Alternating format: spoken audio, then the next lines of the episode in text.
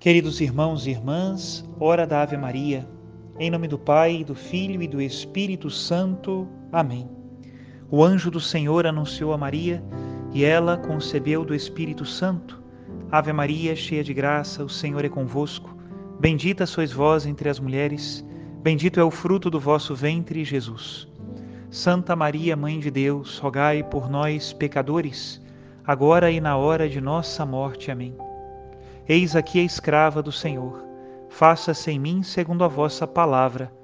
Ave Maria, cheia de graça, o Senhor é convosco. Bendita sois vós entre as mulheres, e bendito é o fruto do vosso ventre, Jesus. Santa Maria, Mãe de Deus, rogai por nós, pecadores, agora e na hora de nossa morte. Amém. E o Verbo de Deus se fez carne e habitou entre nós. Ave Maria, cheia de graça, o Senhor é convosco. Bendita sois vós entre as mulheres, e bendito é o fruto do vosso ventre, Jesus. Santa Maria, Mãe de Deus, rogai por nós, pecadores, agora e na hora de nossa morte. Amém. Rogai por nós, ó Santa Mãe de Deus, para que sejamos dignos das promessas de Cristo. Oremos. Infundi, Senhor, em nossas almas a vossa graça, nós o suplicamos, para que nós que conhecemos pelo anúncio do anjo, a encarnação de Jesus Cristo, vosso Filho e nosso Senhor, cheguemos por sua paixão e morte de cruz à glória da ressurreição da carne, pelo mesmo Cristo nosso Senhor. Amém. Em nome do Pai, do Filho e do Espírito Santo. Amém.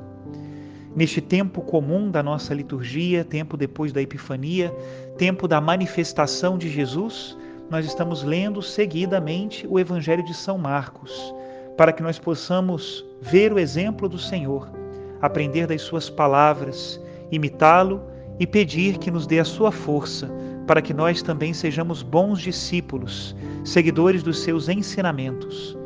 Hoje, o Evangelho de São Marcos nos fala da cura da sogra de Pedro e de outros eventos que acontecem logo depois. Está em Marcos, capítulo 1, versículos do 29 em diante. E diz assim: Naquele tempo, Jesus saiu da sinagoga e foi com Tiago e João para a casa de Simão e André. A sogra de Simão estava de cama com febre e eles logo contaram a Jesus. E ele se aproximou, segurou sua mão e ajudou-a a, a levantar-se. Então a febre desapareceu e ela começou a servi-los. À tarde, depois do pôr do sol, levaram a Jesus outros doentes e os possuídos pelo demônio a cidade inteira se reuniu em frente da casa. Jesus curou muitas pessoas de diversas doenças e expulsou muitos demônios. E não deixava que os demônios falassem, pois sabiam quem ele era. De madrugada, quando ainda estava escuro, Jesus se levantou e foi rezar num lugar deserto. Simão e seus companheiros foram à procura de Jesus. Quando o encontraram, disseram: Todos estão te procurando. Jesus respondeu: Vamos a outros lugares, as aldeias da redondeza. Devo pregar também ali, pois foi para isso que eu vim. E andavam por toda a Galiléia, pregando em suas sinagogas e expulsando os demônios. Palavra da salvação, glória a vós, Senhor. Depois do batismo de Jesus, sem dúvida nenhuma, o seu ministério deve expandir-se. Ele mesmo deve ir e pregar nas sinagogas no entanto, como ainda sua mensagem não tinha sido totalmente pregada, Jesus estava sempre sujeito a más interpretações. Por isso não permitia que os demônios falassem dele, porque o testemunho dos demônios não ajudaria as pessoas a compreenderem quem ele era. Também, nas muitas curas que fazia, dizia para que as pessoas não dissessem aos outros, para que ele tivesse a liberdade de continuar pregando pelo território da Galileia. O que nós vemos, entretanto, é que quanto mais se espalha a notícia das curas que Jesus Cristo fazia, mais ele era perseguido, incompreendido, mais era difícil que ele pregasse o evangelho do reino, que foi a sua principal missão nessa terra.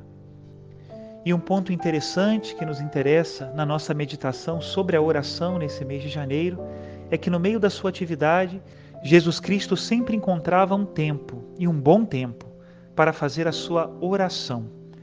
A oração de Jesus, sem dúvida nenhuma, é um exemplo e um modelo para a nossa oração. O Catecismo da Igreja Católica fala no número 2599 o seguinte: O Filho de Deus, que se tornou o Filho da Virgem, aprendeu também a rezar segundo o seu coração de homem. Aprendeu as fórmulas de oração com sua mãe, que conservava e meditava em seu coração todas as grandes coisas feitas pelo Todo-Poderoso. Aprendeu nas palavras e ritmos da oração do seu povo, na sinagoga de Nazaré e no templo mas sua oração brota de uma fonte bastante secreta, como deixa prever com a idade de 12 anos. Eu devo estar nas coisas de meu Pai. Lucas 2:49. Aqui começa a se revelar a novidade da oração na plenitude dos tempos. A oração filial que o Pai esperava de seus filhos será, enfim, vivida pelo próprio Filho único em sua humanidade com os homens e para os homens. Até aqui a citação do Catecismo da Igreja Católica. A oração de Cristo é intimidade com o Pai, viver diante do Pai, estar com o Pai, ouvir a sua voz e fazer a sua vontade. Esse é o núcleo da oração. Podemos dizer que a oração tem como única finalidade conformar a nossa vontade à vontade de Deus.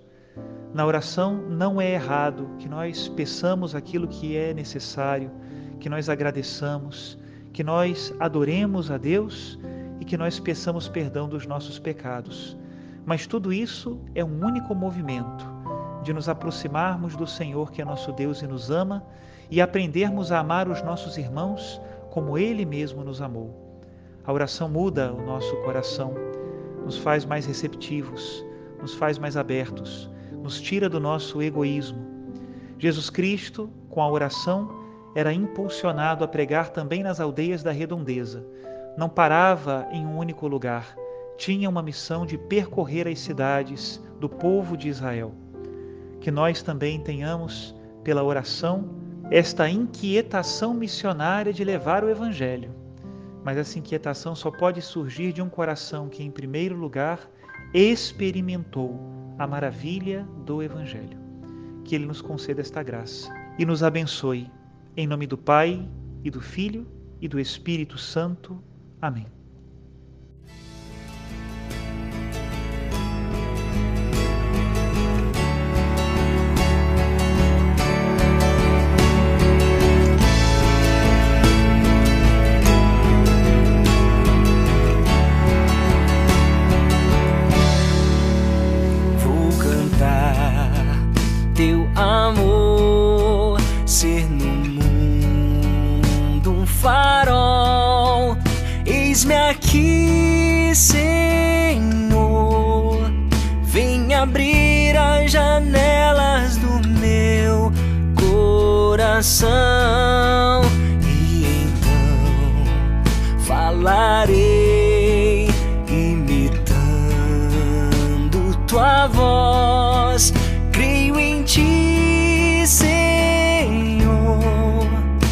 Nas pegadas deixadas por ti.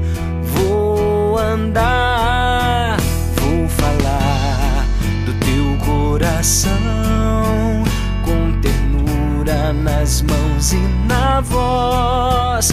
Proclamar que a vida é bem mais do que aquilo que o mundo ensina e cantar.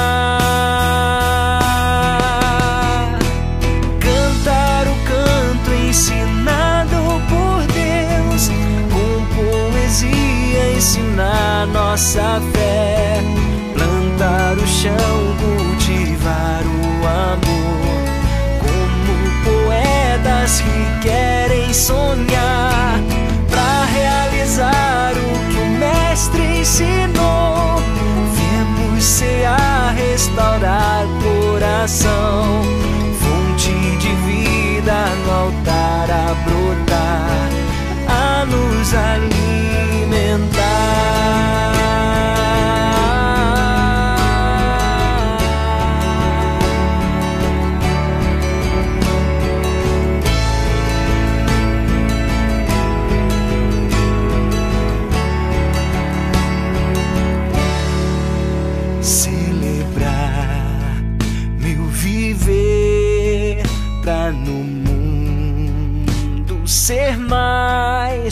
Faz de mim, Senhor, aprendiz da verdade e justiça e da paz comungar.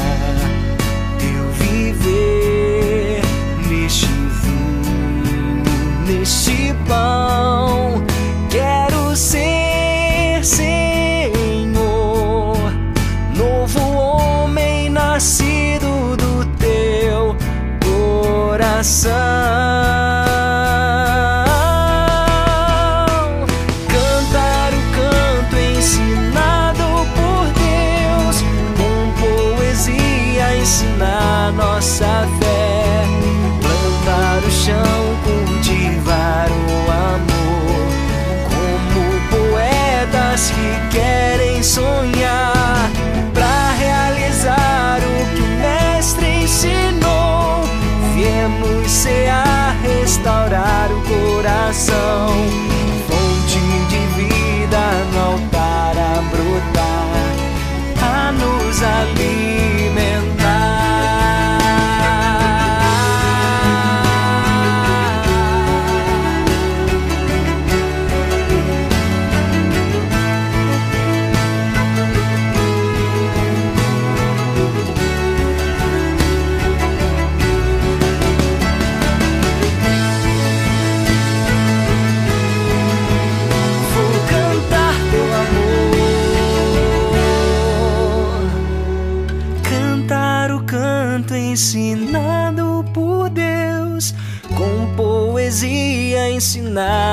nossa fé.